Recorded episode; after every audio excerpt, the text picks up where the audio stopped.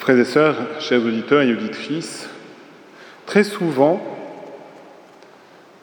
on pense, au moins dans le monde, peut-être moins heureusement parmi les chrétiens, que Dieu ne souhaite pas nécessairement le bonheur de l'homme.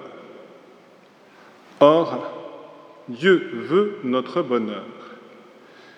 Mais il ne veut pas n'importe quel bonheur, il ne veut pas un bonheur éphémère, provisoire, ni un bonheur de moindre qualité.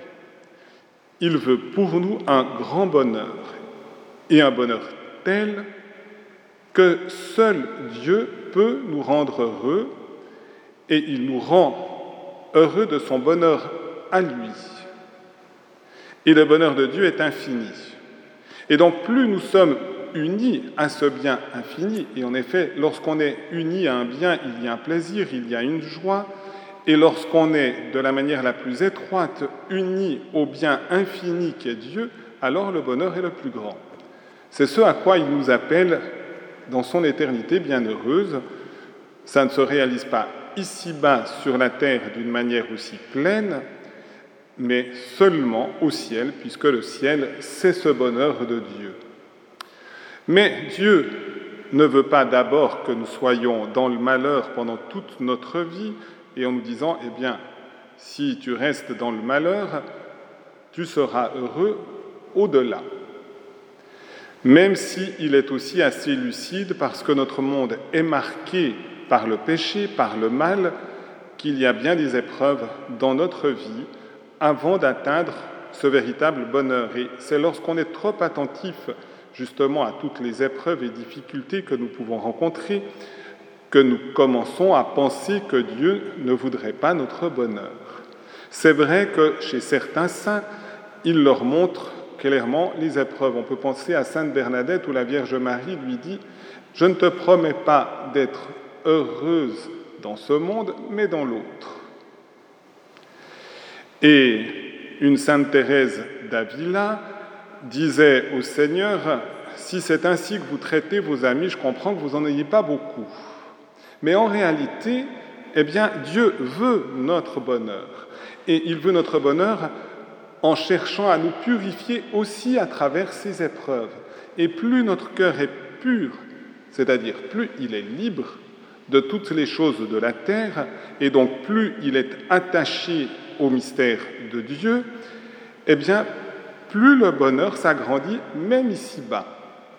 Et en effet, le livre de Coëlette soulignait cet aspect que dès l'adolescence, eh bien, il peut y avoir justement une recherche authentique du bonheur. Réjouis-toi, jeune homme, dans ton adolescence et sois heureux au jour de ta jeunesse.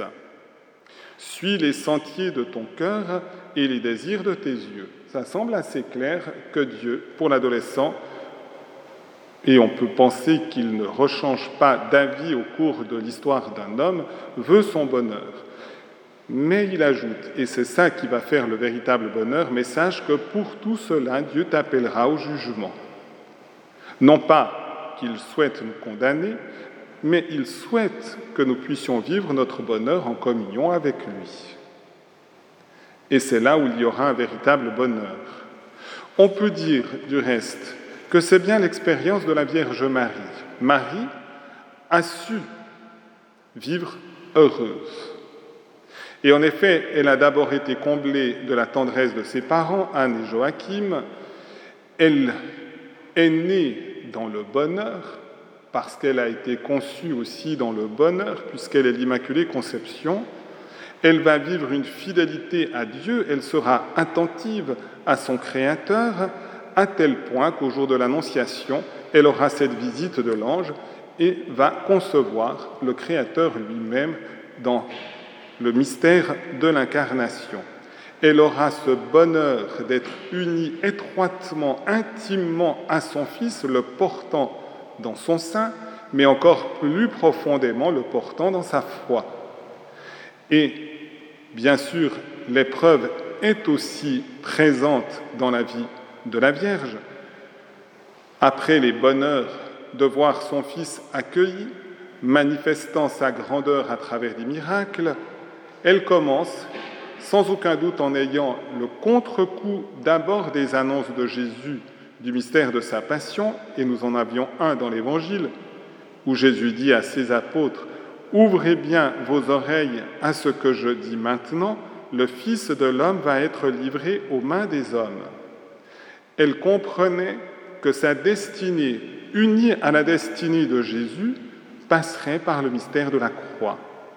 Mais elle savait aussi, dans une certitude de foi toute ouverte à l'espérance et pleine d'amour pour Dieu et pour son Fils, que la passion et la mort de Jésus ne seraient pas le dernier mot de Dieu, mais que Dieu eh allait remporter en son Fils la victoire de la résurrection. Et lorsqu'elle retrouve son Fils dans la résurrection, lorsqu'elle le retrouvera aussi dans les dernières années de sa vie, depuis le moment de la résurrection, en passant par la Pentecôte jusqu'à son Assomption, lorsqu'elle retrouvera son Fils dans le mystère de l'Eucharistie célébré par les apôtres, eh bien, elle aura ce bonheur de nouveau d'être unie à lui à travers justement la communion eucharistique. Eh bien, demandons à Marie, qui a su être proche de Jésus, qui a su vivre en sa compagnie, qui a su justement, contrairement aux apôtres dans l'évangile d'aujourd'hui, poser des questions à Jésus, demander les lumières à Jésus durant sa vie, et jusqu'à mieux comprendre le mystère de la croix et le mystère de sa résurrection, demandons à Marie qu'elle nous aide aussi à reconnaître que le bonheur de Dieu est pour nous.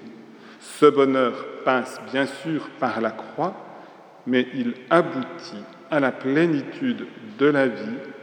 Notre Sauveur, comme le disait le verset de la Loyola, notre Sauveur, le Christ, Jésus a détruit la mort, il a fait resplendir la vie par l'Évangile, il a fait resplendir le bonheur de Dieu dans nos cœurs. Amen.